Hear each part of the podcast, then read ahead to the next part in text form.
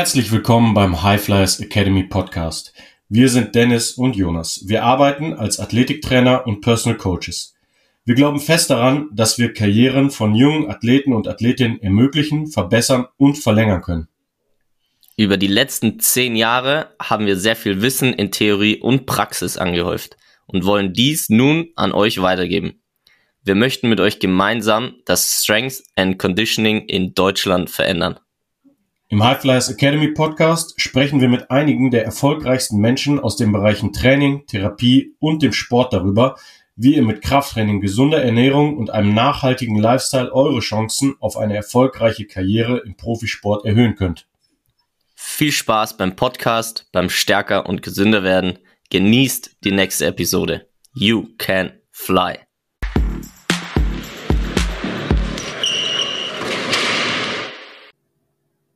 Jo, herzlich willkommen beim Solo mal wieder von mir, weil Jonas auf der Wiesen ist und ähm, dort Leute mit viel Bier, Schnaps und Händel glücklich macht. Ähm, und da sehr beschäftigt ist und mir deswegen heute äh, fehlt. Trotzdem wollen wir natürlich dafür sorgen, dass ihr mit bestem Wissen versorgt werdet, was Training, Ernährung, Supplementierung, Schlaf, Fortschritt, Erfolg im Training, bessere Fußball, Basketball, Volleyball oder Handballkarrieren angeht. Also mache ich das heute allein. Und das Thema äh, des heutigen Podcasts ist kein Hohlkreuz? Fragezeichen. Denn das ist eine der wahrscheinlich häufigsten Fragen, die ich gestellt bekomme. Ähm, ich habe gehört oder mich hat ein Trainer korrigiert und er hat mir gesagt, ich darf beim Kreuzheben, Schrägstrich Kniebeugen, Schrägstrich Bankdrücken kein Hohlkreuz machen. Ähm, diesen Mythos möchte ich heute mal ein bisschen entkräften und zwar muss man natürlich auch äh, definieren, was ist ein Hohlkreuz. Ähm, jetzt ist es so, in der natürlichen menschlichen Anatomie ist es so, die physiologisch normale Grundposition einer Wirbelsäule umfasst eine sogenannte Doppel-S-Schwingung.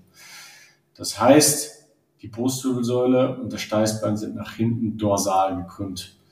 Die Hals- und Lendenwirbelsäule sind nach vorne, also ventral gekrümmt.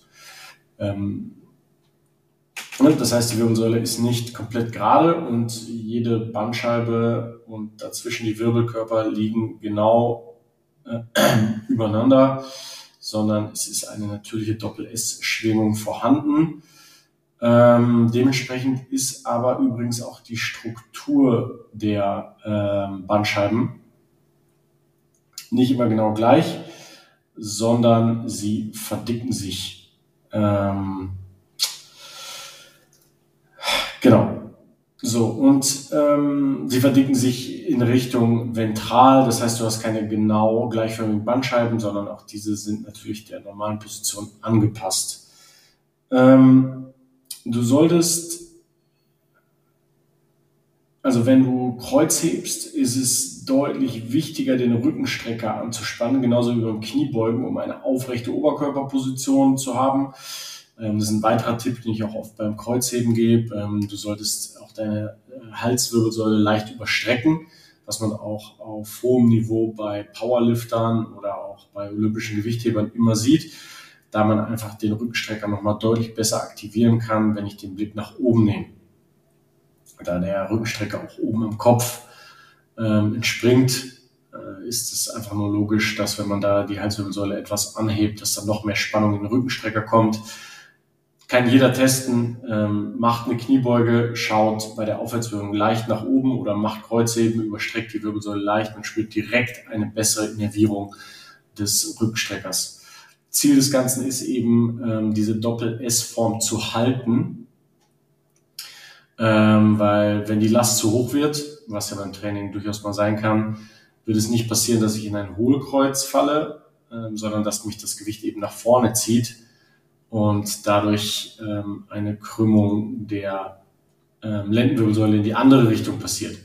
Das heißt, ein leichtes Hohlkreuz ähm, sollte man eigentlich immer behalten. Und genauso sieht es auch beim Bankdrücken aus. Da ist die äh, biomechanische Situation etwas anders, äh, da ich nicht, äh, also wie gesagt, auch da möchte ich eigentlich diese kyphotische Ausprägung der LWS, das ist eigentlich mein Kontaktpunkt mit der Bank und dann der Gluteus, mit anderen Worten der Hintern, äh, bilden einen weiteren, die, ähm, da diese Doppel-S-Schwingung vorhanden ist, habe ich eben mindestens eine Handbreit Platz äh, bei der Lendenwirbelsäule. Das ist die natürliche ähm, Form, wenn mein Rückenstrecker angespannt ist, was er sein muss, wenn ich nach vorne hin äh, Kraft produzieren will. Denn nur aus einer stabilen Basis kann ich auch vorne heraus Kraft produzieren.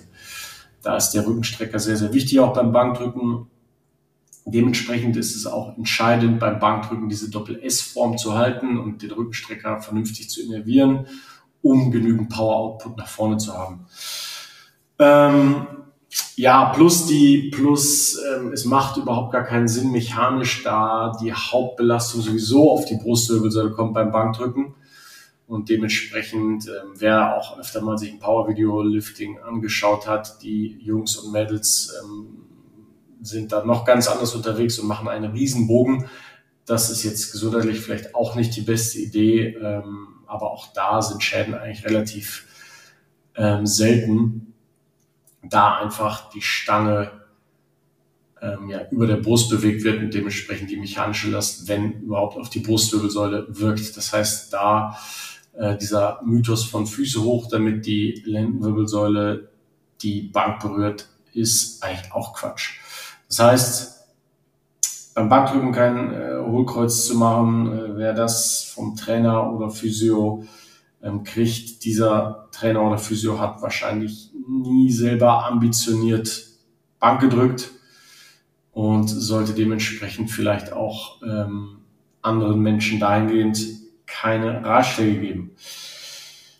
Ja, das war ein diesmal relativ kurzer Take, ähm, der euch aber hoffentlich geholfen hat. Ähm, denn ich erlebe es ja doch relativ häufig, dass ich dann höre, ja, aber der und der, ich war in einem Public Gym und dann hat mir der Trainer dort gesagt, ich darf beim Kreuzheben äh, die Lendenwirbelsäule nicht überstrecken.